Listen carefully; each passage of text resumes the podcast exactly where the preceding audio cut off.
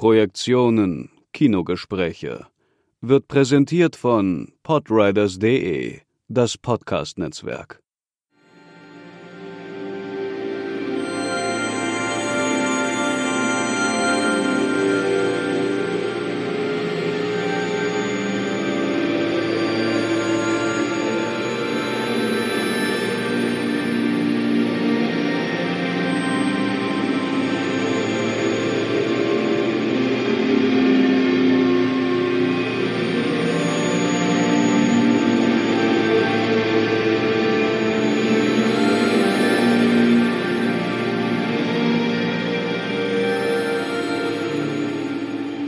Herzlich willkommen zu den Positionen einer Sondersendung des äh, Podcastes ähm, Projektionen, den Kinogesprächen, den ich, Markus Stiegelecker, zusammen mit Sebastian Seidler machen.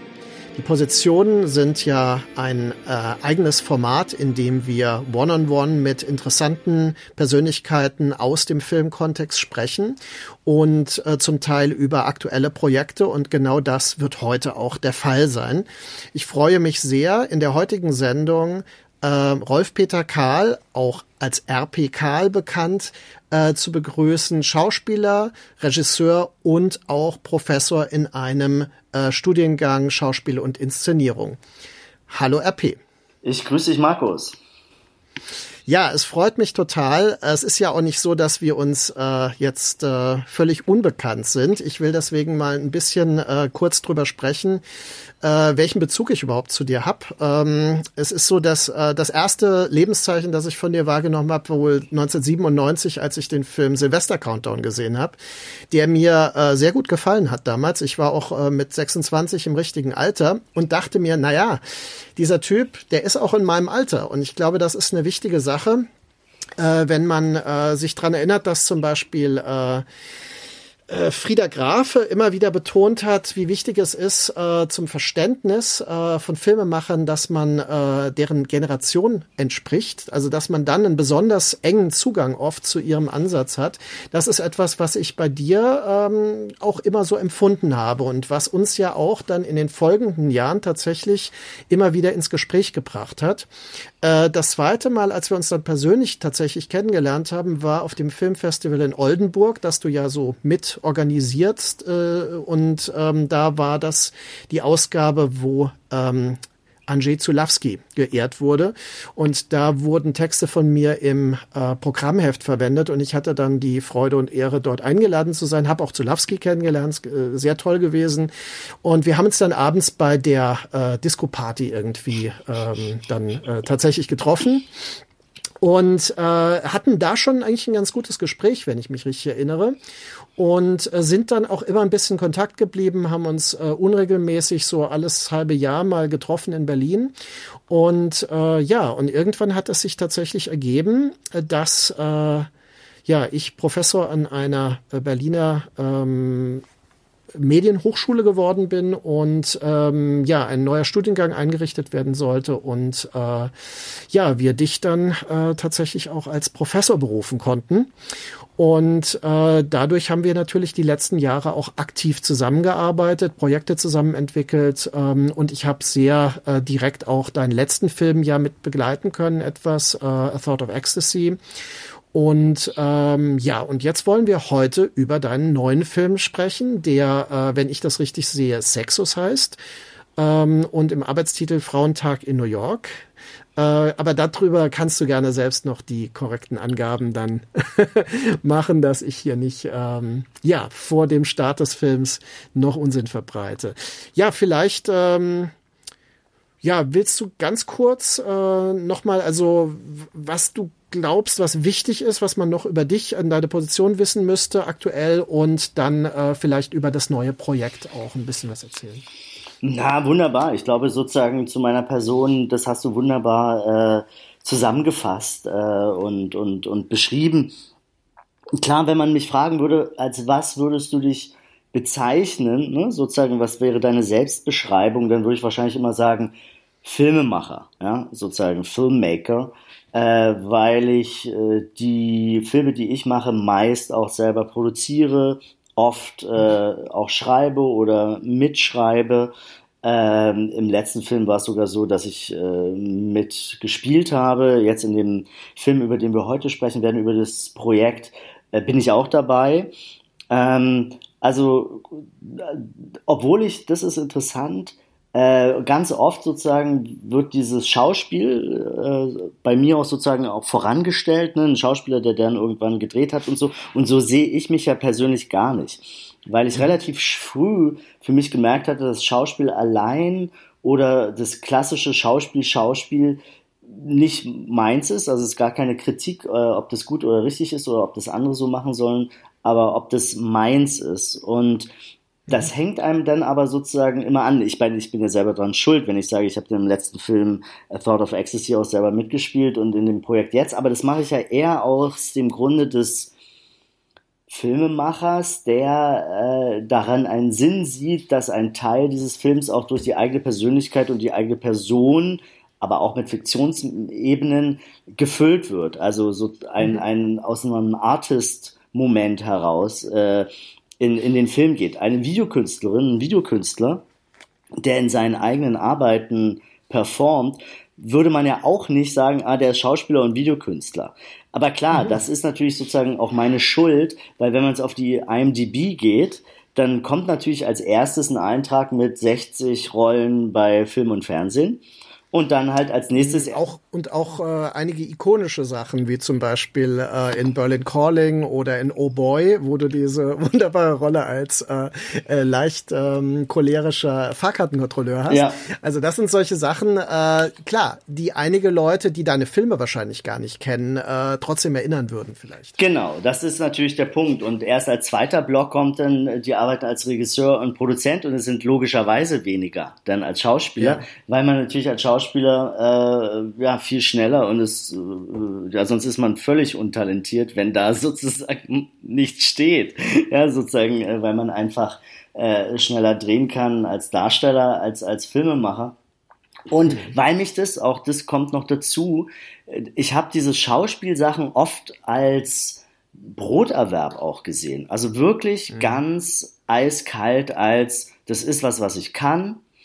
Und äh, wenn es mir nicht total Banane erscheint und ich auch Zeit dafür habe, dann kann ich das machen, weil damit kann ich mein Geld verdienen, um auch Freiräume zu haben für andere Sachen, die mich dann wirklich, wirklich interessieren äh, und die dann vielleicht ein bisschen weniger die Pflicht und den Zwang haben, so viel Geld abzuwerfen, dass man dort mm, sieben Jahre von leben kann, weil das ist, oder fünf bis sieben Jahre, weil das sind so meine, äh, aktuell ist es fünf Jahre sozusagen, die, der, der Abstand zu meinem letzten Film. Das ist auch schon wieder ganz schön lange her. 2017 war die mhm. Premiere von A Thought of Ecstasy. Ein Film, den ich in Amerika gedreht hatte. Äh, mein erster Film in Englisch mit auch einem amerikanischen Star, Deborah Kara Anger. Ähm, äh, ja, dann klar, danach kam sozusagen die Berufung zur Professur und das wollte ich natürlich und will ich auch ernst nehmen. Ne? Und das ist auch was, was mhm. mich interessiert. Das ist auch, glaube ich, ein bisschen mein Problem. Es interessieren mich zu viele Sachen, die mit mhm. Film zu tun haben. Und, äh, und das ist ja auch was Schönes, Dinge weiterzugeben, in Dingen mhm. forschen zu können, den Rahmen zu haben, um über Film äh, nachzudenken, ob Film philosophieren kann, ob Film irgendwas mhm. bewirken kann, äh, ob das ein Mittel der Kommunikation sein kann in unserem Leben, bin ich mir ganz sicher, dass es das ist und glaube ich ein ganz mhm. gutes Thema.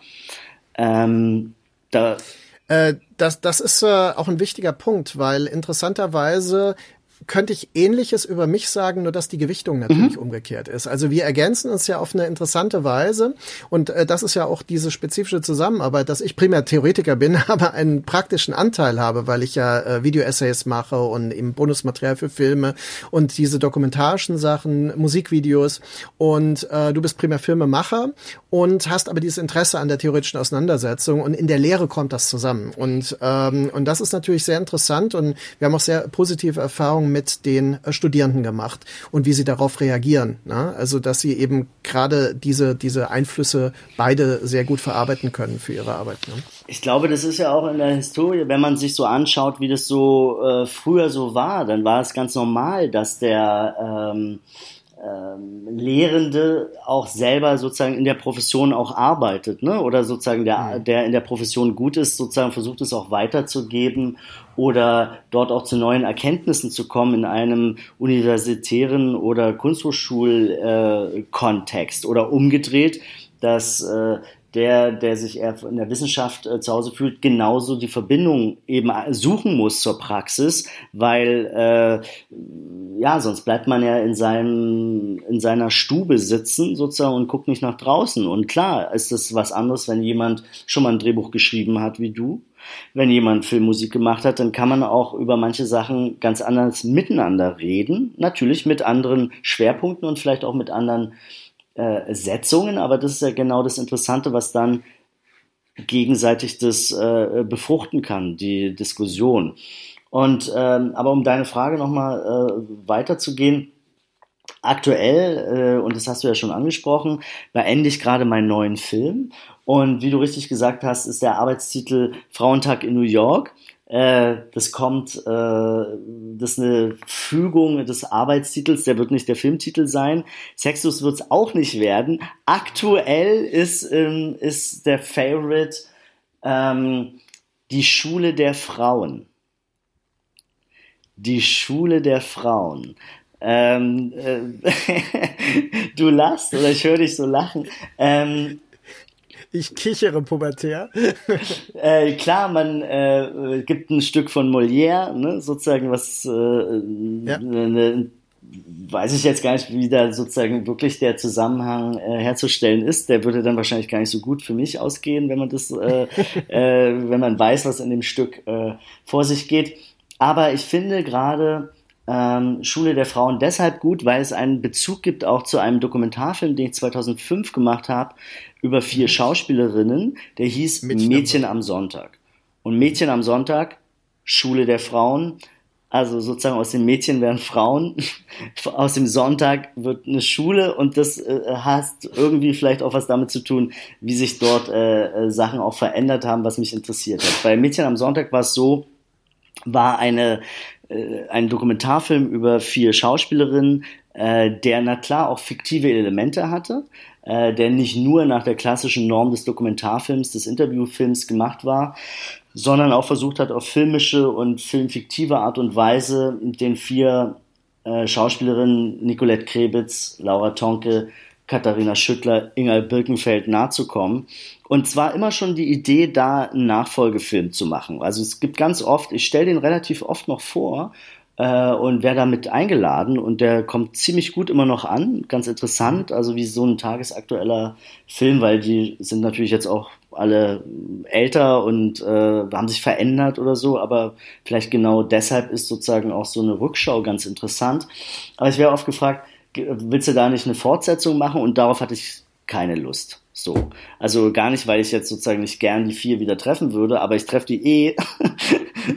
ja. Also muss ich jetzt nicht noch äh, äh, einen Film drüber machen. Also war es das, okay, diese Anordnung mit Schauspielern was zu machen, äh, die aber auf der einen Seite auch mit einem fiktiven Moment äh, zu besetzen, aber auf der anderen sie ganz klar als die Persönlichkeiten, die sie sind, auch zu nehmen. Also so eine Art Performing zu nutzen sozusagen und das in einen Film zu setzen. Das ist was, was mich sowieso allgemein relativ stark interessiert, die Veränderung der Präsentation von Figuren, von Persönlichkeit im Film. Äh, das ist sowieso was, was mich interessiert, weil ich glaube, dass sich sozusagen auch so ein Bild des Schauspielers, der Schauspielerin verändert aktuell und noch stärker in so einem Moment von Performance, der eben auch die eigene Persönlichkeit noch stärker einschließt äh, dem innewohnt. Vielleicht kommen wir da auch wieder zurück, weil es war ja mal ursprünglich so, dass äh, die Schauspieler im Star-System sozusagen äh, so ein Bild, naja, nee, das ist, glaube ich, Quatsch, was ich gerade sage, oder? Geht's da zurück oder ist es eigentlich eine, eine, Das musst du jetzt wissen. äh, äh, für und wieder, sozusagen. Also äh, ich glaube, ich glaube, was am absteigenden Ast ist, ist der Schauspieler, der völlig artistisch alles spielen kann. Ne? Mhm. Also ich glaube, heute so ein Robert De Niro äh, ist heute nicht mehr so möglich, weil man muss irgendwie so ein gewisses Image haben. also etwas repräsentieren, ja. was auch mit der eigenen Identität zu tun hat. Wir sind also in einem Bereich, der sich der Identitätspolitik nähert, wie sie aktuell viel diskutiert wird. Ich glaube schon. Also auf einer ganz anderen Ebene, als in der Identitätspolitik das diskutiert oder, oder keine Ahnung, also müsste man rausfinden. Aber das hat einen Zusammenhang, glaube ich. Dass es immer stärker äh, eben auch rückführbar ist, auch eine Rolle, eine Figur, auf der, auf was bist du selbst und was willst du sein. Okay, also halten wir mal fest. Du, äh, du hast einen Film gedreht, der jetzt quasi kurz vor der Fertigstellung ist, ähm, der einen historischen Moment reflektiert. Da müssen wir kurz jetzt mal drüber reden, ja. welcher das ist. Ja, der historische Personen reflektiert, ja. die dargestellt werden von vier Schauspielerinnen und äh, dir als einem Schauspieler. Ähm, die Schule der Frauen, wenn das der neue Titel sein sollte, deutet schon an, es gibt dort einen Schwerpunkt auf der weiblichen Repräsentation und Position. Ähm, es ist ein Film, der, und das deutest du jetzt auch an, sich mit äh, zugleich mit Geschlechtsidentitäten, aber auch mit der Schauspieleridentität auseinandersetzt, wenn ich das richtig verstehe. Und das würde erklären, warum du ihn als Hybridfilm gedreht hast, gewissermaßen zwischen ähm, Spielfilm und dokumentarischem Film. Und genau das müsstest du vielleicht ein bisschen erläutern, was da das Konzept war. Ja. Weil, ähm, ja, das ist ja noch nicht bekannt. So genau, äh, aber äh, die Imagination dessen könnte vielleicht spannend sein, vielleicht sogar äh, spannender als zum Schluss der Film. Nein, das glaube ich nicht. Also, die Idee war folgende. Äh, es gibt am 30. April 2021 jährt sich zum 50. Mal eine Veranstaltung, die damals in New York in Manhattans Town Hall stattgefunden hat. Und dort gab es eine, ich würde sagen, sagenumwobene ähm, Podiumsdiskussion, äh, die den Titel hatte A Dialogue on Women's Liberation. Und wir gehen in das Jahr 71 zurück. Ne? Äh, also das ist der Feminismus, die Gleichberechtigung von Mann und Frau, der Kampf darum sozusagen war auf so einem Höhepunkt, ja, sozusagen, klar, 71, das drei Jahre nach 68, sozusagen, da ging es so richtig zur Sache und äh, in dieser Podiumsdiskussion auch. Glücklicherweise gibt es da ein filmisches Dokument von Pennebaker äh, in Direct Cinema äh, Style gedreht. Interessanterweise Norman Mailer, der das eben ange leitet hatte oder der sozusagen der einer der Ausgangspunkte von dieser Podiumsdiskussion war, hatte mit Pennebaker vorher auch andere Filme gedreht, weil Mailer nicht nur Norman Mailer Autor war oder Publizist, sondern auch ein, zwei, drei, vier Filme gedreht hat, ganz spannende, mhm. äh, können wir vielleicht mhm. später nochmal drauf mhm. kommen. Ja, Aber ich komme genau. nochmal zurück zu erklären, worum es da ging. Also, es gab am 30. April 1971 eine Podiumsdiskussion A Dialogue on Women's Liberation in der Town Hall von Manhattan. Äh, das war sozusagen eine Veranstaltungsreihe, Theater of Ideas hieß die, wo äh, die irgendwie monatlich oder so stattfand. Und da war Norman Mailer eingeladen.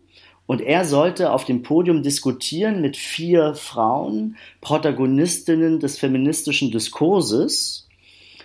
Und das waren eben neben Norman Mailer Jermaine Greer, die war damals gerade so ein upcoming, würde man heute sagen, äh, Autorin. Sie hatte ein Buch geschrieben, äh, Der weibliche Eunuch.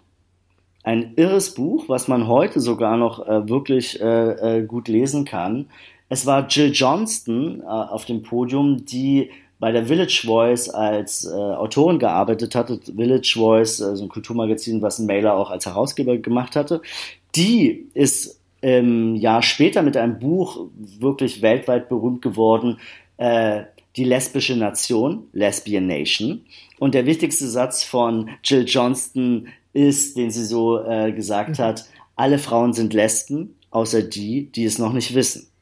Streitbarer Satz, äh, sozusagen. Kommt aber, ja im Film vor. Kommt auch im Film vor. Äh, dann ist es Diana Trilling, eine Literaturkritikerin der Zeit, die so ein bisschen eine Bekannte von Norman Mailer war, vielleicht auch ein bisschen zu seiner Verteidigung angestellt war. Und äh, Jacqueline Ceballos äh, wird wenigen Begriff sein. Äh, die war damals die Leiterin der NOW, der National Organization for Women, also dieser einer Frauenorganisation, die sich eben für die Gleichberechtigung von Frau und Mann eingesetzt hat. Mhm. In diesem Saal in New York saßen dann aber in den ersten Reihen, man würde sagen, die Creme de la Creme der New Yorker Intellektuellen, Susan Sontag, Cynthia Otzig, ähm, und andere, also Journalisten, Kritiker, Autoren sozusagen, die dort sozusagen sich dann auch eingebracht haben in die Diskussion. Das Original hat fünfeinhalb Stunden gedauert. Ich habe diese, dieses Video gesehen zum ersten Mal in einer Ausstellung vor äh, anderthalb Jahren. Es gab eine Ausstellung in Düsseldorf, Bonn und Köln, äh, die hieß Maskulinitäten über das Bild des Mannes in der heutigen Zeit. Und da war dieser Film ausgestellt. Und ich muss sagen, ich fand den so irre, als ich den zum ersten Mal gesehen habe, aus zwei Gründen. Erstens, die Themen, die die verhandelt haben, dachte ich so, äh, 50 Jahre her? Wieso sind wir denn gerade an der gleichen Stelle und diskutieren das Gleiche nochmal? Sind wir gar nicht vorangekommen? Ge äh, entwickelt sich Gesellschaft doch nicht immer nach vorn, sondern bleibt stehen, entwickelt sich zurück? Was aber weiterhin für mich spannend war und was sich sozusagen mir den Impuls gegeben hat, mich damit dann weiter zu besch beschäftigen, war, dass ich diese Diskussion irre spannend von der Art und Weise, wie sie geführt wurde, fand. Nämlich, die haben sehr hart ihre Positionen miteinander ausgetauscht, haben sehr hart sich eingeschenkt gegenseitig, aber sie haben irre miteinander kommuniziert, indem sie auch gelacht haben. Sie haben den anderen akzeptiert. Sie haben sozusagen aus einem sehr liberalen Modus des Miteinanderstreitens gehandelt. Also aus dem Grundrespekt des anderen gegenüber, auch der anderen mhm. Meinung. Und nicht zu sagen, äh, deine Meinung akzeptiere ich nicht und du bist rückwärtsgewandt und deswegen musst du, äh, darfst du jetzt nichts mehr sagen. Nee, erst recht. Das ist ein wichtiger Punkt. Also das wird ja auch deutlich in den, ähm, weil der Film hat ja mehrere Ebenen, ihr diskutiert das ja dann auch, also die Inhalte, äh, privat gewissermaßen. Ne? Und das wird dann im Film auch äh, als, als Metadiskurs eigentlich vermittelt über diese Themen. Und da kommt das auch zur Sprache, dass also der der heutige Diskurs zum Teil aggressiver und eben identitätspolitisch also radikaler geführt wird, dass es eher darum geht, äh, die eigene Position als eine nicht äh, veränderbare Position äh, entgegenzustellen und das auch äh, unnachgiebig entgegenzustellen. Und daraus entsteht natürlich ein anderes Klima. Also das, was, äh, was du gerade beschreibst, das ist natürlich, sagen wir mal, äh, das, was man sich wünschen würde, als einen äh, intellektueller, intellektuellen Austausch, der die Möglichkeit der Weiterentwicklung auf allen Seiten ähm, enthält. Äh, man muss allerdings sagen, es gibt ja einen wichtigen Unterschied. Der damalige Begriff von Geschlechtlichkeit war ja noch nicht geprägt von der Gendertheorie. Also das war ja ein ähm, Begriff des Sexus und der Text, auf den sich äh, das bezog, den Norman Mailer veröffentlichte, war ja auch Prisoner of Sex. Und also man ist Gefangener des biologischen Geschlechts, muss man sagen. Denn Sexus oder Sex ist im Grunde das biologische Geschlecht. Und ähm, das ist ja heute heute der Diskurs, der dann mit ähm, ja der Repräsentation des biologischen Geschlechts in der eigentlichen Identität, also dem Gender, dann als Cis-Persönlichkeit äh, gewertet wird, mehr oder weniger. Und äh, das sind alles Begrifflichkeiten, die damals keine Rolle spielten. Also weil sie einfach noch nicht Teil dieses Diskurses waren. Es fing schon an. Also es ist, glaube ich, der, okay. ich glaube, ich würde jetzt mal so behaupten, das äh, ist wahrscheinlich auch ein bisschen äh, äh, gewagt, das jetzt zu, zu sagen, aber es war ein, ein Ursprung sozusagen diese Diskussion auch, glaube ich, dieser Tag von ist Geschlecht eine Konstruktion oder ist ah, es biologisch genau. gesetzt? Und ich glaube, mhm. das ist sozusagen, dort fing es eigentlich an, das sozusagen als großen Streitpunkt und dass man sich über diesen Streitpunkt äh, äh, einigen muss oder nicht einigen muss und sonst kommt man nicht zur Potte. Und jetzt haben wir ja gemerkt, wir sind 50 Jahre äh, weiter. Äh, jetzt sagen wir oder in der Wissenschaft wird stark sozusagen, äh, ich will nicht sagen behauptet, sondern äh, festgestellt, dass zu einem, ich sag's jetzt mal mit meinen Worten, das Geschlecht zum großen Teil eine soziale Konstruktion ist. Äh, das ist, glaube ich, jetzt so ein bisschen die Norm, ja, sozusagen des, des Wissensstandes. Ob man das jetzt immer teilt oder nicht, ist ja noch eine zweite Frage sozusagen. Aber ich glaube, äh, da, da, da sind wir sozusagen mehr angekommen. das Pendel ist gerade, so habe ich es in, in dem Gespräch auch gesagt, in dem Film, in der, in, der, in der Gesprächsrunde, das Pendel ist gerade ein bisschen stärker bei Butler. Geschlecht ist eine äh, Konstruktion, denn äh, es gibt eben diese klaren Unterschiede zwischen Mann und Frau, die biologisch äh, definiert sind. So. Beides hat aber ja nicht dazu geführt, dass wir irgendwie Form von ähm, eines Miteinanders gefunden haben. Also weder die wahrscheinlich auch ein bisschen äh, old-fashioned Haltung, okay, Geschlecht ist biologisch konditioniert, Schluss aus. Ne? Also das hat logischerweise zu nichts geführt. So. Ist aber ein bisschen die Position, die Mailer ja Voll. Äh, einnimmt. Äh, ja? Mailer nimmt die ein, sozusagen sagt, das muss man doch erstmal wahrnehmen und wenn man das sozusagen äh, akzeptiert hat, dann kann man ja über die anderen Sachen reden. Das war sozusagen mhm. sein Kanon. Genau. Und mhm. genau, du hast es angesprochen, Norman Mailer stand da, war sozusagen der Initiat Initiationspunkt, weil er hatte ein, äh, ein Essay geschrieben in Harper's, in Harper's Magazine, äh, The Prisoner of Sex, was später dann als Buch rausgekommen ist. Und das war ein ein, Re, eine, ein Rekurrieren von ihm auf ein Buch, was Kate Millett vorher geschrieben hatte, äh, die damals sehr weit vorn war im, im feministischen Diskurs und relativ bretthart das auch durchgezogen hat und ein Buch geschrieben hatte, wo sie Mailer ähm, ähm, und die anderen äh, äh, ähm, Spitzbuben, sage ich jetzt mal, die sozusagen in ihren literarischen Werken eben einen starken ähm, äh, maskulinen Ton angeschlagen hatten, haben, hat sozusagen an ihren Werken nachgewiesen, äh, dass der Mann eben herrschen will und äh, dass es eigentlich sozusagen nur über die um die Unterdrückung der Frau geht und dass man das sozusagen in den Schriften und den Romanen von Norman Mailer und äh, mhm. äh, anderen sozusagen äh, nachweisen kann. Und da hatte er sich so auf den Schlips getreten gefühlt und sagte, mhm. hey, ich liebe doch die Frauen. Ich bin zwar ein Hallodri, aber irgendwie nicht so bekloppt, äh, dass ich das irgendwie äh, nicht auch reflektieren kann und hatte dann eben Prison of Sex geschrieben. Und das, mhm. dieser Essay ging dann sozusagen heute würde man sagen, viral. Und äh, aus diesem Grund gab es dann diese Podiumsdiskussion. Vielleicht könnte man heute auch sagen, gut, die mussten auch alle paar Bücher verkaufen und äh, das hat auch alles gut gepasst. Aber es war sozusagen eine Sternstunde des intellektuellen Austauschs. Klar könnte man von heute auch sagen, äh, kritisch, hm, naja, äh, da haben sozusagen nur besser gestellte Intellektuelle miteinander sozusagen äh, geredet und sich so gestritten, aber um äh, soziale. Fragen und äh, andere Fragen haben sich auch nicht gekümmert oder so. Das kann man ja immer anbringen zurzeit, dass man sagt, naja, es gibt ja noch mehr e-, Elend auf der Welt, um es jetzt mal so ein bisschen läppisch zu, zu sagen. Aber äh, es hat halt stattgefunden und es hat gewirkt und dieser Film, den gibt es bis heute und der heißt im Original äh, Town Bloody Hall von Pennebaker. Also den kann man ja.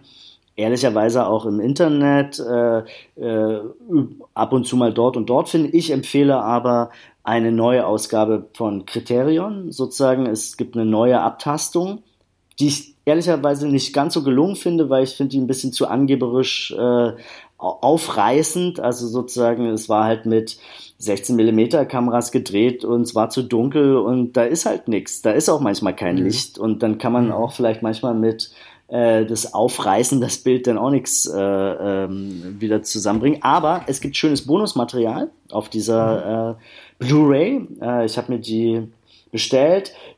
Obwohl es auch interessant ist, sozusagen, wenn man auf dieses Blu-ray-Material guckt von dieser Town Bloody Hall, ob immer jedes äh, Bonusmaterial immer gut ist, um den Originalfilm dann doch ein bisschen auch von seiner Pharma zu runterzuholen.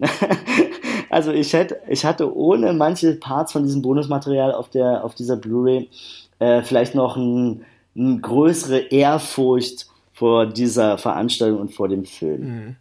Mhm. Da das jetzt aber, nee, oder äh, nee, also vielleicht müsste man ganz kurz, wir sind ja jetzt äh, schon äh, ziemlich weitergekommen.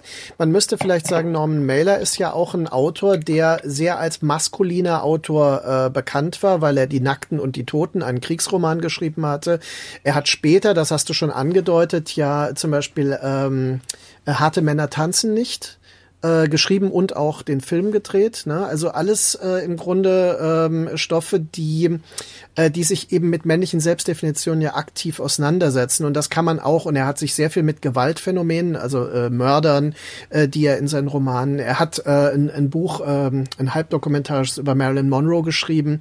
Also es geht bei ihm schon immer auch um diesen Geschlechterkampf als einem ähm, eine, eine konstruktiv begehrende Konkurrenz. Ja. Und das ist ein Thema, das ja auch in euren Schauspielergesprächen ja. dann eine Rolle spielt. Ja. Und das fand ich eigentlich, ich muss ganz ehrlich sagen, äh, ich habe äh, den Workprint heute äh, mir nochmal angeguckt ah, ja. mhm. Und äh, da ist mir aufgefallen, dass ich diese Gespräche das Spannendste, mhm. Spannendste finde. Weil das andere halt sehr historisiert ist und es, es hat dann auch den Charakter des Schauspiels. Mhm. Ne? Also das liegt auch daran, dass es gekürzt ist natürlich, mhm. also damit man es überhaupt präsentieren kann. Aber aber für mich persönlich war das gerade interessant, was sagen, und da wäre es vielleicht wichtig, dass du uns mal verrätst, ja. wer hier die Rollen unbedingt, spielt, damit unbedingt. sie auch alle zu, zu ihrem Recht kommen. Und was auch so ein bisschen die Positionen sind, die sie da eingebracht haben. Ja. Also das ist sehr konstruktiv hier. Ja, ja, also guter Punkt, äh, den du sagst, weil äh, die Zuhörerinnen und Zuhörer sollen ja auch ein Bild sich machen können, sozusagen, was sie sich da vorstellen können. Also, es gibt eben diesen äh, Originalfilm und ich dachte, ich mache den jetzt nochmal in Deutsch. Weil es ist eine öffentliche Veranstaltung gewesen, das sind keine Urheberrechte ne, an dieser öffentlichen Veranstaltung. Also was die dort öffentlich diskutiert haben, kann man nochmal in Deutsch machen. Und nebenbei kann ich ja dann rausfinden, wie, wo sind wir denn heute in dem Diskurs? Mhm. Und das interessiert mich ja auch. Ne? Wie es denn voran mit äh, unserem Zusammenleben? Und wie können wir es schaffen, äh, liberale Grundwerte zu leben äh, und Gleichberechtigung zu haben, was ja überhaupt kein Widerspruch ist, aber ja scheinbar aktuell äh, manchmal ein Widerspruch scheint. Und wie kommen wir es dahin, dass es kein Widerspruch ist? Also was mich auch persönlich interessiert und dachte, es kann spannend sein, das nochmal zu reenacten, also dieser Performance-Begriff, der mich interessiert, also das nochmal zu spielen, aber nicht, es gab schon ein paar Reenactments von dieser, von dieser Show, von diesem Diskussionsrunde, aber da wurde es immer benutzt, um eine Aussage oder eine ideologische Haltung zu bekräftigen. Da wurde es einfach nur genutzt, sozusagen, äh, um, äh, um eine klare Positionierung mithilfe des Textes sozusagen durchzubringen und nicht eine Fragestellung, kann der Text uns denn helfen, heute in eine Diskussion zu kommen? Und das war das, was mich interessiert hat. Ich dachte, ich nehme diese Ursprungsdiskussion und da haben wir eine Folie, auf dem wir im Heute viel besser diskutieren können, weil wir nicht vom Urschleim anfangen, weil wir haben schon was, was wir uns um die Ohren hauen können als Rollen und Figuren und ausgehend davon wird es dann stattfinden, dass wir mit unserem eigenen Ich, mit unseren eigenen Ideen, mit unseren eigenen Haltungen äh, aus der Ecke hervorkommen und äh, dann äh, in die Kommunikation treten. Aber es ist nicht so wie eine Talkshow, wo man sagt, okay, ich habe hier eine Position und ich habe eine Gegenposition oder wie es in Privatgesprächen gerade ist, dass man irgendwie sich zum Schluss nur noch anschreit, ja, oder versucht äh, Themen zu umgehen, sondern wir sind in der Pflicht, weil wir diese Figuren übernehmen. Ich, Norman Mailer, Jermaine Greer äh, wurde vertreten von der wunderbaren, großartigen Sarah Lisa Vollm. Äh, die kennt man als Schauspielerin von den Lemke-Filmen. Sie hat selber schon produziert, hat eine eigene Produktionsfirma, hat diesen Ficke Fuchs produziert, bereitet gerade ihr Regiedebüt vor. Ähm, äh, kuratiert Ausstellung. Und mit Sarah Lisa habe ich das als Co-Autorin gemeinsam gemacht. Also wir haben uns gemeinsam auch überlegt, was äh, soll sozusagen der heutige Bezug in diesem Film sein. Also da war Sarah Lisa ganz wichtige Partnerin für mich. Die Jill Johnston, äh, wir erinnern uns, die diesen Satz rausgehauen hat, äh, alle Frauen sind Lesben, außer die, die es noch nicht wissen, wird äh, präsentiert von Luise Helm, eine der wirklich großartigsten Sprecherinnen und Schauspielerinnen, die wir haben. Also als Sprecherin wirklich äh, irre äh, unterwegs ist zum Beispiel die äh, Stimme von Scarlett Johansson. Ja, sozusagen. Also wenn man sozusagen in Deutsch guckt, Scarlett Johansson, hört man Luise Helm. Und Luise ist ähm, auch sehr, sehr aktiv ähm, äh, als Schauspielerin, als Aktivistin, äh, weil sie offen queer ist, also ähm, eben gegen dieses heteronormative Bild äh, des Schauspielerseins sozusagen aufgekehrt, war auch dabei. Es gab ja letztens in der Süddeutschen Zeitung diesen Act Out äh, ähm, Aufruf oder Manifest, wo sie auch ein Teil davon ist. Das ist äh, die für die Figur von Jill Johnston. Äh, die Diana Trilling wird äh, repräsentiert durch Heike Melba-Fendel, die äh, am Anfang ihres ihrer Karriere auch geschauspielt hat, gespielt hat, auch äh, äh, im, im Actors Studio in New York war, äh, die man aber heute hauptsächlich kennt als Künstleragentin und Publizistin, also Zeit Online etc. pp. Äh, und die vierte im Bunde, äh, die historische Figur von Jacqueline Ceballos, wird von einer großartigen, tollen äh, Schauspielerin und auch mittlerweile Regisseurin, Filmemacherin Celine Yildirim äh, ähm, äh, verkörpert, ja, sozusagen. Und ähm, da haben wir sozusagen diese spannende Gruppe von Schauspielerinnen, von Menschen, äh, äh, von Frauen auf der Bühne, mit denen ich, und das ist wieder vielleicht eine, äh, eine Verbindung auch zu äh, Mädchen am Sonntag, auch eine Verbindung habe. Mit all denen bin ich auch befreundet und wusste, wir können, wir achten uns, wir respektieren uns, wir wissen voneinander, dass wir jetzt nicht uns total Banane finden und dann kann man auch einfacher in Diskussionen, wo man nicht einer Meinung ist, sozusagen eintreten. Und wenn man jetzt Positionen übernimmt, wie ich von Norman Mailer, die teilweise wirklich äh, böseste Macho-Sprüche sind, ne, sozusagen. Also wusste ich auch, das kriege ich jetzt nicht persönlich übel genommen, aber, und das war jetzt das Interessante, wir konnten natürlich diese historischen Figuren als Schutzschilde nehmen, um uns sozusagen ein bisschen einfacher auch in eine offenere Diskussion zu wagen. Und es freut mich, dass du es so empfindest, dass du unsere Gespräche im Hier und Jetzt, also der Film äh, hat drei äh, Ebenen, ja, Inhaltsebenen. Einmal das Reenactment des historischen Diskussion die auch viele interessant finden, äh, ähm, Markus, sozusagen. Also da hätten manche ja, klar, äh, auch ja gedacht, sozusagen, ähm, sie hätten da noch mehr gehört, ja, sozusagen. Aber mhm, ich wollte ja. auf eine klare anderthalbe Stunde kommen und nicht länger werden, deswegen musste ich da auch kürzen. Der zweite Teil ist eben der spannende Moment, als wir dieses Reenactment geprobt haben und natürlich immer in Reflexion gehen. Was bedeutet denn das? Was meint denn das heute? Wie soll ich denn das verstehen? Sagt er wirklich das? Was antwortet sie darauf? Und der dritte Teil ist wirklich ein sehr persönliches Gespräch miteinander, äh, wie eine Interviewposition, aber in diesem Raum, wo wir gespielt haben. Also es ist alles sozusagen äh, in einem Raum, ne? in Einheit von Zeitraum und, und Inhalt, äh, aber in drei Ebenen aufgesetzt mit Publikum in Corona-Zeiten das Reenactment. Durften halt nicht so viele Leute rein. Mhm. Äh, es, es, gibt auch Masken und es, es gibt, gibt Abstand. Genau, so. es ist wirklich auch ein Corona-Film geworden. Und ja. äh, es gibt diese Probensituation und diese Gespräche. Und ich finde es, dass interessanterweise, oder, oder wie ist dein Eindruck sozusagen, auf der einen Seite schon auch eine Beschreibung von Hier und Jetzt gibt, vielleicht auch eine, eine Vision, wie wir heute das hinkriegen könnten, aber es hat auch einen unterhaltsamen Aspekt, hoffe ich jedenfalls. Ich weiß nicht, wie es dir gegangen ist. Mhm. Ähm, naja, also weil der Film einen ja auch beschäftigt, ist das natürlich auch unterhaltsam, das ist klar. Also er ja. ist äh, dadurch in keiner Weise langweilig, weil es kommen ja immer wieder, und das finde ich sehr geschickt, äh, es kommen manchmal, äh, wenn ihr über dieses Übersetzungsproblem, ne, mit diesem, mhm. äh, was den, dieser Broschüre oder dem Heftchen, ja, um das ja. es dann geht, wo, was du dann nochmal verschärfst, also dass das äh, äh, eigentlich eine, ein Problem ist, manchmal diese Ausdrücke ins Deutsche zu übertragen mhm. und das dann zu spielen. Also solche Dinge kommen ja immer und dann äh, schwenkt das ja um. Und eigentlich diese Umbruchspunkte sind das, was den, dem, dem Film dieses eigentliche Leben gibt, mhm. ja, äh, was auch äh, das Zeitgemäße ist. Und ähm, ja, also insofern äh, denke ich, äh, hat er sehr viel mit dem aktuellen Diskurs zu tun, obwohl man es zunächst nicht vermutet.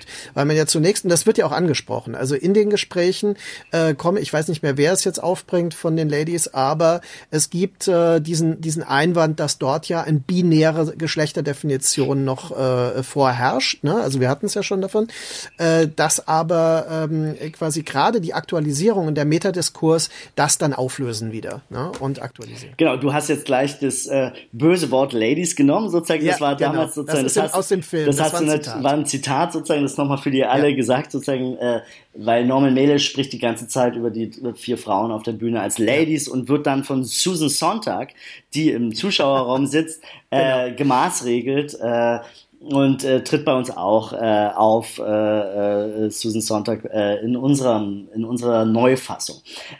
Nee, das äh, mit dem, genau um das kurz aufzuklären, sozusagen, ja, mit den Übersetzungssachen, Jacqueline Ceballos, diese Leiterin der feministischen Organisation, äh, macht in ihrem Vortrag und sagt, ja, äh, Frauen sollten auch wie so ein kleines Pflichtenheft bekommen, Genau. wie es in der Ehe äh, sein soll. Damit meinte sie natürlich nicht, äh, sozusagen dreimal abwaschen und einmal Geschlechtsverkehr am Freitag, sondern was sie auch für Rechte hat so in, in einer Ehe. Und aber Pflichtenheft klingt natürlich wie Freitags äh, äh, Sex, äh, ja, oder, oder, oder was auch immer so. Und das sind natürlich die Sachen, die dann uns gleich wieder in das Heute getrieben äh, haben. Und, und ich, was aber auch ist, wir sind natürlich auf eine Art auch ganz normale Menschen, ne, die sozusagen ihre Eindrücke und ihre Erlebnisse äh, schildern und ihr Leben beschreiben und ihren Eindruck von Gleichberechtigung von Mann und Frau. Und, Genau. und nicht als Also, große Wie man Aktivisten. es selbst, genau, wie man es selbst im Grunde aus seinem eigenen Alltag und in der Selbstbefragung, die der Film anstößt, äh, ableitet. Genau. Ne? Also das ist auch das, was ich als als äh, Publikum in dem Moment natürlich durchlebe, Ja. weil ich mich in ein Verhältnis dazu setzen muss und immer wieder natürlich mich selbst als äh, einer äh, männlich, äh, biologisch männlichen Ja. Person äh, befrage, wie ich g- genau zu diesen Fragestellungen äh, stehe unter den aktuellen Bedingungen. Und es sind eben nicht vier Wissenschaftlerinnen und ein Oberwissenschaftler, der da oben sitzt, der sozusagen gerade Mhm. von, äh, von seiner Professur der Gender Studies sozusagen äh, sich auf diese Bühne bewegt, ne? wo Ja. äh, gewissermaßen ähm, der Stand der wissenschaftlichen Dinge diskutiert wird. Weil das, glaube ich, ist ja wichtig, logisch. Wissenschaft muss immer vorangehen, muss nachdenken, muss in Teilbereiche gehen, sehr mit der Lupe auf Sachen gucken oder vielleicht auch manchmal äh, das ganze Große auch nicht im Blick haben, um, um, um zu Erkenntnissen zu kommen. Völlig richtig. Das ist genau die Aufgabe von Wissenschaft, äh, uns auf Dinge hinzuweisen. Aber am Ende müssen wir ja unser Leben organisieren miteinander. Und dass wir das sozusagen wollen in einer offenen, liberalen, gleichberechtigten Art und Weise, das würde ja fast jeder von uns unterschreiben. Wir sind uns nur noch nicht einig, wie wir da hinkommen oder sozusagen sind uns noch nicht einig über die Dinge, wie es gerade aktuell ist, ne? sozusagen in dieser Einordnung. Und, und das ist das, was mich interessiert hat, dass wir eigentlich als wir selber auftreten in diesem Film, aber mit der Hilfe dieser historischen Figuren. Aber, und jetzt kommt noch die dritte ästhetische oder, oder spielerische Ebene, wir sind uns natürlich immer klar, weil wir Schauspieler sind, auch wenn wir sozusagen dort dann auftreten, auch teilweise als wir selbst, dass wir gefilmt werden.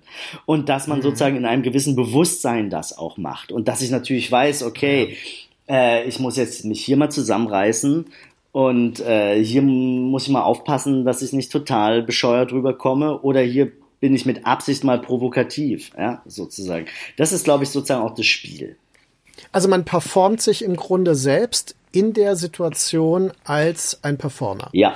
Und ähm, man reflektiert aber, und das ist ein interessanter Punkt in der gegenwärtigen Diskussion, man reflektiert das, was man als die scheinbare Privatperson von sich gibt, weil es ja kein vorgegebener Text ist. Und das ist ja im Grunde so ein bisschen auch eine Selbstzensur im Vorhinein.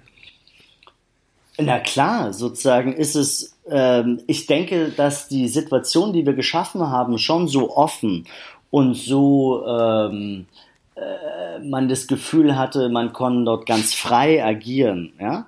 Aber wir leben ja in einer Mediengesellschaft und ist klar, der Film kommt raus, der Film wird diskutiert, der Film wird auch von einigen für doof befunden werden, ob seiner äh, Unwissenschaftlichkeit oder nicht Diskurs äh, äh, Gerechtigkeit, ja, sozusagen nicht dem mhm. aktuellen Diskurs hundertprozentig gerecht werdend. Aber genau dieses Unterlaufen ist ja sozusagen eine, ein, ein, ein, ein Spiel sozusagen, um auch wirklich mhm. zu Erkenntnissen des Lebens zu kommen. Und da kann ja eben Film helfen, äh, ja. eben sozusagen eine, eine Kommunikation zu ermöglichen, die wir scheinbar aktuell nicht hinbekommen. Also der Film ist eigentlich ein Versuch, in eine Kommunikation zu kommen, wie wir über die Gleichberechtigung zwischen Frau und Mann heute aktuell sprechen können und gibt da so kleine Hinweise, wie es denn vielleicht gehen könnte. So. Und das wird einige zufriedenstellen, andere nicht. Also wie ich das im Grunde auch empfunden habe und wie er auch nachwirkt, weil ich habe ihn ja jetzt zweimal gesehen, äh, ist, dass er schon so etwas Essayistisches hat. Also er ist ein Versuch, sich zu einem Thema in verschiedenen Perspektiven ähm, zu, äh, zu positionieren, der aber nicht erschöpfend gemeint ist, der nicht abschließend gemeint ist. Und das, damit steht er natürlich in dieser Tradition, in der auch das damalige Gespräch schon stand und in der im Grunde vergleichbar auch äh, die damaligen Filme von äh, äh, Jean-Luc Godard zum Beispiel standen, die als Essay-Filme ja ganz explizit dann auch angelegt waren. Und auch einige deiner bereits erwähnten Filme, Mädchen am Sonntag, ist ja nicht ein reiner Dokumentarfilm, sondern der, ist ja bereits so. Also der, ähm, der, der bietet so kleine Herausforderungen, kleine Ansätze, äh, die auch was mit uns zu tun haben. Also der, äh, es sind immer diese Anschlüsse eigentlich an äh, uns als Publikum auch und äh, die uns auch zu einer Selbstbefragung bringen. Das äh, ist auch eine Qualität einfach, die, die äh, sehr wichtig ist und die gerade heute wichtig ist. Und gerade, dass der Film nicht ideologisch sich erschöpft, halte ich für total wichtig. Also das muss ich persönlich sagen, denn dadurch ist er ein konstruktives Angebot, den Diskurs weiterzuführen, der nicht ausschließend, sondern im Idealfall einschließend ist oder zumindest inspirierend ist. Und äh, damit ist er absolut zeitgemäß in meiner Wahrnehmung. Aber wie du es ja schon andeutest, wir haben ja heute verschiedene Definitionen, die zum Teil sehr ideologisch aufgeladen sind, was Feminismus überhaupt ist. Also das heißt, äh, es gibt verschiedene Definitionen von Feminismus, die sich scheinbar ausschließen gegenseitig weil sie eben auf sich, auf binäre äh, Definitionen oder eben gerade auf die totale Fluidität beziehen und man dann schon wieder fragen muss, äh, worauf bezieht sich das jetzt eigentlich und so weiter. Also da kann ich mir durchaus vorstellen, dass es Diskussionen geben wird, aber das ist okay. Also ich meine, das riskiert ihr ja. Absolut, äh, das riskieren wir gemeinsam und da freue ich mich äh, auch äh, oder bin glücklich über das Vertrauen, was ich von äh, den Mitmacher sozusagen bekommen habe bei diesem Projekt mhm. und dass sie da sich sozusagen dem auch gestellt haben und äh, offen da hineingegangen sind in dieses äh, Momentum. Äh, aber klar, schon bei der Aufnahme, wir haben das ja in einem Berliner äh, Theater, Kunstort, Ballhaus Ost äh, aufgenommen mhm. äh, und da waren ja relativ wenig Zuschauer, weil wir eben diese anderthalb Meter einhalten mussten, total ausgemessen mhm. haben etc. pp. Und äh, da waren aber auch gab es schon an dem Abend irre Antireaktionen, sozusagen auch von einer zum Beispiel sehr guten Freundin von mir, die sozusagen am, am Abend dann bei der Premierenfeier von dieser Theateraufführung, ja, sozusagen, die natürlich ein Trick war, um diesen Film äh, zum Teil mhm. zu machen, ne, das ist ja ganz klar, mhm. ähm, ja. äh, die dann sagte, RP, was willst du eigentlich? Was, was interessiert dich denn daran sozusagen? Und diese Frage fand ich dann so absurd auch nach dem, nach, dann denke ich so, naja, dann hast du nicht zugeguckt, vielleicht interessiert es mich auch, äh, wie wir Frauen, Männer, Menschen miteinander gut auskommen und leben können und irgendwie hm. in einer Form von Gleichberechtigung sozusagen leben können. Wieso sprichst du mir das ab, sozusagen, wenn ich nicht von deiner äh, von deiner ideologischen Haltung ausgehend äh, diskutiere. Mhm. Und das ist na klar, na klar setze ich mich natürlich hundertprozentig auch ins Unrecht sofort, weil ich habe diesen Film initiiert. Ich übernehme dann die Figur von Norman Mailer, der nicht unbedingt sozusagen die positivste äh, Rolle da spielt. Ja. Äh, und äh, äh, äh, na klar, ist das was, was ja ich auch gemerkt habe, so, ja, wieso macht denn so ein Film ein Mann? Äh, das müsste doch eine Frau machen. Wo ich sage, ja, könnte auch eine Frau machen. Äh, logisch, wunderbar. Äh, war aber vorher keiner auf die Idee gekommen oder keine also sozusagen. Ich habe das gar nicht so aufgefasst, weil es wird sehr deutlich, dass ihr den als Kollektiv gemacht genau. habt. Und äh, es ist sehr offensichtlich, ich meine, du bist der einzige Mann in ja. diesem äh, Mikrokollektiv ja. mit, äh, mit äh, jetzt äh, vier Schauspielerinnen, ähm, die auch noch unterschiedlich sich selbst definieren. Das reicht ja äh, von äh, ja im Grunde äh, von der CIS-Definition von Weiblichkeit bis hin zu einer queeren Definition. Also es sind ja unterschiedliche Positionen bereits hineingetragen worden. Was ich noch, äh, und ich glaube, damit können wir auch so ein bisschen, äh, weil wir, wir können den ganzen Film ja nicht vorwegnehmen, äh, man muss ihn ja jetzt sehen. Ne? Ja. Äh, was ich noch sehr spannend fand und auch noch erwähnen möchte, und da bist du natürlich auch äh, sehr nah wieder ähm, mit der Mailer-Figur präsent darin, dass ja diskutiert wird, was passiert eigentlich, wenn tatsächlich die hegemonialen Strukturen der Geschlechterbeziehungen komplett aufgelöst werden mit dem Begehren. Also äh, spielt nicht gerade das, wie wir Sexualität, also aktive Sexualität äh, zum Teil begreifen, äh, spielt das nicht eigentlich auf der Basis dieser Hegemonien und dieser Machtverhältnisse und dieser Ungleichgewichte zum Teil und so weiter. Und die Frage natürlich auch, was entsteht daraus möglicherweise Neues? Das wäre ja die utopische Sichtweise. Mhm. Also die dystopische wäre, das Begehren läuft ins Leere oder ähm, geht verloren. Ja. Und die utopische Sichtweise wäre, ja, das entfaltet sich jetzt erst richtig, weil es diese Fesseln der, äh, der Machtgefälle abwirft.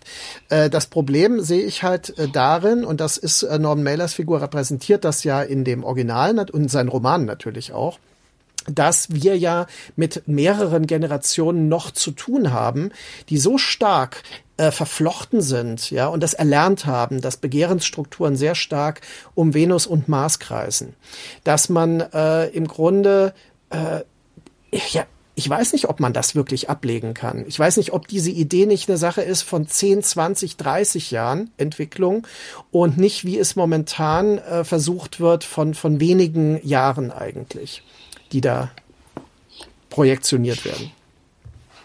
Ja, äh, das ist ein ganz, ganz wichtiger Punkt. Äh, müssen wir Macht grundsätzlich abschaffen, also völlig in die egalitäre Gesellschaft gehen, um gleichberechtigt äh, zwischen Frau und Mann leben zu können?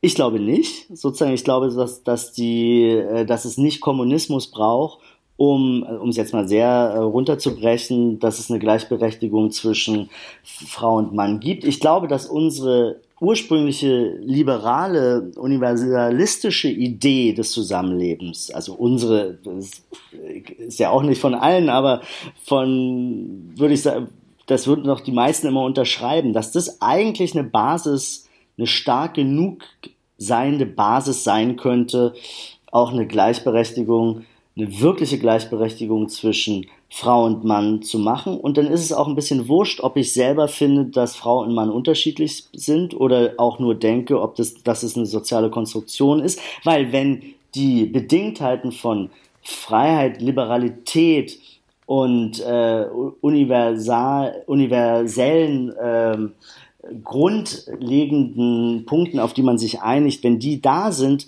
dann würde das fast obsolet werden, ob ich denke, dass Mann und Frau unterschiedlich sind oder ob ich denke, sie sind äh, das eine, eine soziale Konstruktion. Es ist scheißegal. Mhm. Wenn ich sage, jeder muss die gleichen Chancen haben, jeder muss äh, gleichberechtigt behandelt werden, dann ist der Hintergrund meiner Meinung nach wurscht. Aber wie kommen wir dahin? Reicht es aus, dass liberale Gequatsche sozusagen. Und da, glaube ich, sagen die meisten, nein, reicht nicht aus, das liberale Gesülze. Ich bin einer der Verfechter, der sagt, doch, wir müssen das liberale Gesülze wieder sehr stark in den Vordergrund bringen, weil dann diese einge, diese Pflöcke, die ein, die man einhämmern muss von Liberalität, von Freiheit, von äh, grundsätzlicher Gleichberechtigung. Und da kann es, heißt es nicht, dass es Macht nicht geben muss, dass es auch in Mikrosachen Ungleichheit geben kann, ne, sozusagen.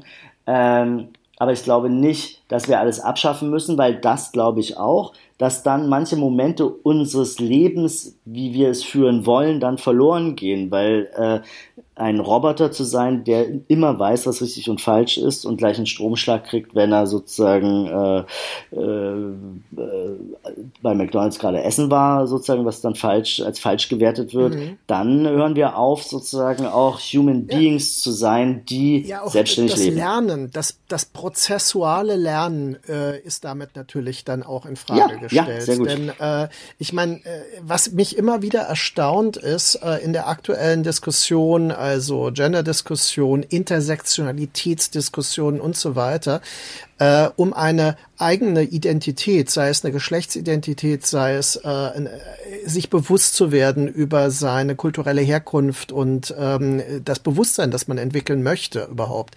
Ähm, das erfordert ja Fehler, Trial and Error ja. und daraus lernt ja. man ja. ja. Und auch in der Sexualität gibt es Fehler. Es gibt äh, sowohl aktive wie auch passive Fehler gewissermaßen. Also man man kann und das das ist ja etwas, was in der Diskussion auch mittlerweile mehr und mehr eine Rolle spielt, dass es also äh, nicht mehr einseitig definierte Opferbilder gibt und Täterbilder, sondern dass wir mittlerweile uns bewusst sind, dass es also dass es eine, eine große Vielfalt dieser Dispositionen gibt. Mhm. Aber ähm, das möchte ich jetzt ergänzen. Ich denke, es ist sehr wichtig, dass man Teile davon durchaus als Lernprozess verbuchen muss. Und äh, das kann man jetzt sagen, vielleicht kannst du, ich denke mal, du kannst es aus deinem eigenen Leben genauso bestätigen wie ich wahrscheinlich. Ähm, aber das sind alles Dinge, die ja, also quasi einen ja auch prägen. Ähm, das müssen wir sehen, wie das äh, weiter äh, läuft. Und ich bin sehr gespannt, wie der Film, wenn er jetzt endgültig fertig ist, ähm, wie er dann diskutiert wird. Äh, kannst du vielleicht abschließend kurz sagen, was ist jetzt für den Film geplant? Wie werden wir ihn sehen können? Wo wird er ähm, quasi danach verfügbar sein und so weiter? Na, eigentlich war es ja geplant. Ich hatte ja diesen Termin, den 30. April, April 2021 genannt, als 50. Jahrestag dieser äh, historischen äh, Diskussion. Und eigentlich war natürlich der Plan, mit einem großen Kongress, äh, mit einer, mit einer großen Veranstaltungsreihe, Film, Originalfilm, einen Kongress zu machen, Beimaterial zu haben, äh, viele Dinge drumherum zu bauen. Das war eigentlich der Plan für den 30. April 2021. Wie sich jetzt jeder denken kann, äh, oder konnte, kommt drauf an, wenn man, wann man das hört jetzt sozusagen, dass es eben zu diesem Termin nicht stattfinden kann oder konnte, äh, aus Gründen des Corona-Momentes. Deswegen habe ich jetzt auch ein bisschen natürlich länger gebraucht, weil dann sind natürlich ein paar Sachen, die eben dann in der äh, Abwicklung eben schwieriger waren auch, ja, sozusagen, wo man eben Zeit verloren hat. Äh, der Plan eben am 30.04 das mit einem großen Aufschlag sozusagen rauszukommen, ist also dahin gegangen. Wir müssen jetzt in den Sommer gehen und das wird jetzt doch klassischer werden, dass es erst bei dem einen oder anderen und dem anderen internationalen Filmfestival äh, Premiere haben wird. Da bin ich gerade in Verhandlungen und äh, Besprechungen, wo es am besten passen kann und wo es auch äh, richtig platziert ist. Und dann wird es im Spätsommer dann eben das nachholend geben, dass man dann äh, in diese Ebenen kommt. Und es wird auf unterschiedlichen ähm, Verwertungswegen auch präsentiert werden. Einmal klar klassisch über Festival und Kino, aber auch in einem äh, Ausstellungs- und Kunstrahmen, äh, also eher in Richtung Videokunst beziehungsweise in Ausstellungssituationen, weil äh, ich hatte den Originalfilm, nenne ich ihn jetzt mal so, auch in der Ausstellung gesehen, wo er funktioniert hat. Und eine Vorarbeit zu diesem Film gab es im Sommer. Ich, ich habe das gemeinsam mit dem Kunstverein Hamburg gemacht, mit der Kuratorin Maike Mia Höhne und der Chefin vom Kunstverein Hamburg, Bettina Steinbrügge, wo wir innerhalb einer Ausstellung über MeToo Humor nach MeToo, so hieß die Ausstellung, eben live geprobt haben, das, was wir dann später aufgenommen haben und sozusagen ein ähm, Subjekt oder Objekt der Ausstellung geworden waren mit unseren Proben und äh, äh, zu diesem Filmprojekt. Das heißt, da wird es auch wieder zurückkehren in solche äh, Kontexte. Ich kann mir natürlich auch vorstellen, dass man versuchen wird, oder, oder ich weiß es, äh, auch schneller äh, den Film dann auch online zur Verfügung zu geben, ne, dass man jetzt nicht die ganzen äh, Sperrfristen bis zum Ultimo ausreizt und sagt, er darf dann erst nach zwei Jahren äh, online sein. Ich glaube, es ist auch ein Film, der eben auf der einen Seite ganz wichtig ist, dass er eben in dieser Situation des gemeinsamen Guckens, des gemeinsamen Diskutierens, sich gemeinsam danach anschreien oder was auch immer in, in solchen äh, Positionen gezeigt wird, aber dass er sich dann auch verbreiten kann über einen relativ schnellen Online-Weg, äh, wo es wahrscheinlich dann äh, ähm, ja wahrscheinlich auch gar nicht mit so großen Kostenhürden verbunden, ne, sondern ihn wirklich in die mhm. Diskussion reinwirft und dass er ein, mhm. ein wahrscheinlich auch dann noch im Sommer wichtiges Thema. Das wird uns jetzt nicht so, so leicht äh, äh, verlassen, äh, einen Beitrag dazu leisten kann. Und das, das mhm. hoffe ich und das denke ich, wird auch so sein. Jetzt leider, 30. April, dieser 50. Jahrestag ist leider aus Corona-Gründen abgesagt worden, mussten wir absagen, diese Veranstaltungsreihe, die wir da zuvor hatten. Das wäre natürlich äh, best gewesen, aber das sind die mhm. äh, Situationen von Corona äh, dass man eben nicht wirklich hundertprozentig planen kann. Um darüber erstmal hinwegzukommen, wird ja dein Film Bad Ways, der auch eine essayistische Metareflexion des Filmmachens und des Begehrens ist, in einer Reihe von Sarah Lisa Wollm äh, präsentiert. Kannst du da kurz was zu sagen? Genau, Bad Ways ist ein Film, den ich 2010 gemacht hatte, damals auf der Berlinale äh, Premiere hatte, ein Film über Filme machen und Sexualität und da hast du genau äh, beschrieben. Es geht da auch um dieses Meta-Momentum der Performance und was, äh, was ist die Wirklichkeit und wie performe ich äh, die Realität oder wird durch meine Performance nicht gerade aktuell dann wieder Realität geschaffen? Ähm, und wie kann ich das Echte äh, sozusagen darstellen? Und ist es dann echt oder was ist das Echte? Die Suche danach oder die Abbildung? Äh, was ist zuerst da gewesen, die Henne oder das Ei? Dieser Film war damals so ein kleiner Skandalfilm, äh, war damals von Arte gekauft. Die hatten sich aber damals ausbedungen eine geschnittene Fassung.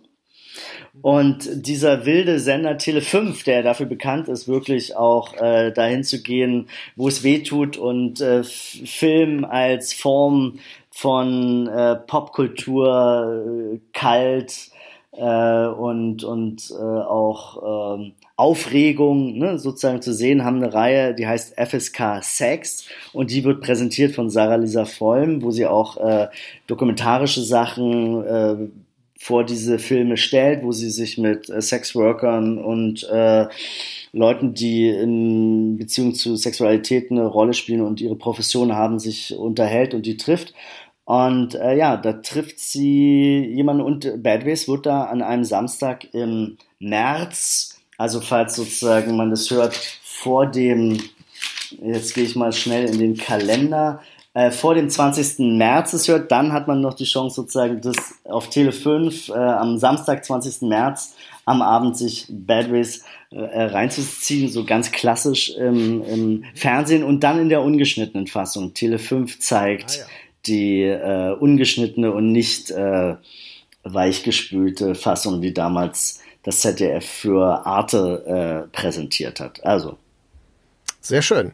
Ja, ähm, das ist äh, eine erfreuliche Nachricht und die ganze Reihe, habe ich gesehen, hat gute Beispiele. Da kommt Gaspar Noé auf ja. und so weiter. Also das heißt, es ist eine gute Gesellschaft, in der du da bist. Ja, ähm, ja es wird äh, auch äh, bei uns nochmal äh, spannend, weil die nächste Positionenfolge äh, greift ja das Gender-Thema auch wieder auf. Und ähm, äh, zwar geht es um den neuen Film von Monika Treut, äh, Generation, der die Fortsetzung von Gendernauts ist. Und äh, ich habe das bewusst so angelegt. Ich werde mit Monika da auch äh, nächste Woche drüber sprechen. Und kurz danach, also nach unserer jetzigen Folge, wird es dann auch noch das Gespräch mit Monika Treut geben, die einen ganz anderen Ansatz und einen ganz anderen Film natürlich da ähm, repräsentiert. Aber äh, genau das ist ja das Konzept, dass wir diese ergänzende äh, Multiperspektivik anstreben, die wir jetzt auch äh, in unserem Gespräch angedeutet haben. Grüß Monika, ich, wir verstehen uns sehr gut, mögen uns. Also ja. das äh, freut mich, ist wunderbar. Ihr Film läuft ja auf der Berlinale und das ist ja auch ja. so ein Corona-Punkt. Ne? Er läuft auf der Berlinale, aber es heißt, er läuft erstmal nur im Markt äh, online und genau. äh, erst im Sommer wird man dann auch diesen Film erst sehen können. Also das ist genau jetzt diese Problematik, äh, die wir mit mhm. der wir uns gerade rum, rumschlagen, dass es eben eben nicht diese Momente gibt, wo wir gemeinsam diese Filme gucken können. Und das ist eben ja, wichtig.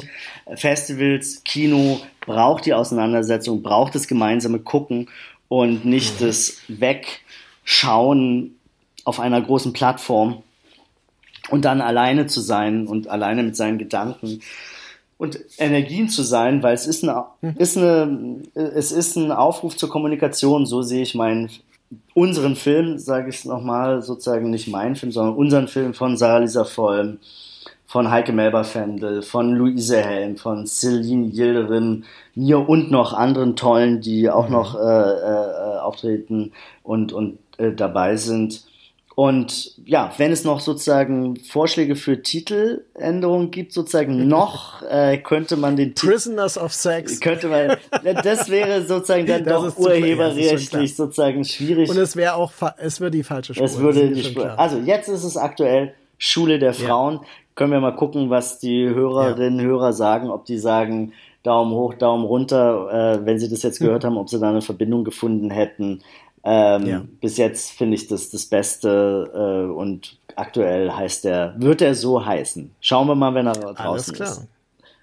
Ja, äh, ich danke dir sehr, RP, und äh, wir bleiben dran. Und ähm, ja, ich äh, kann allen nur äh, nahelegen, sich äh, Bad Ways anzugucken und dann den neuen Film anzusehen und natürlich unsere nächste Folge äh, Positionen und auch natürlich unsere offiziellen Projektionen-Folgen zu hören.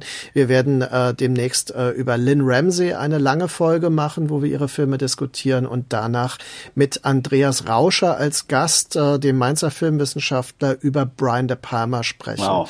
Also ähm, viele schöne Themen sind hier und wir haben sehr viel in Planung. Es wird spannend. Also der Lockdown Tschüss. kann bleiben. Man hat ja, genug mit so euch zu hören der Sicht schon. Okay. Vielen Dank. Bis dann. Ne? Tschüss.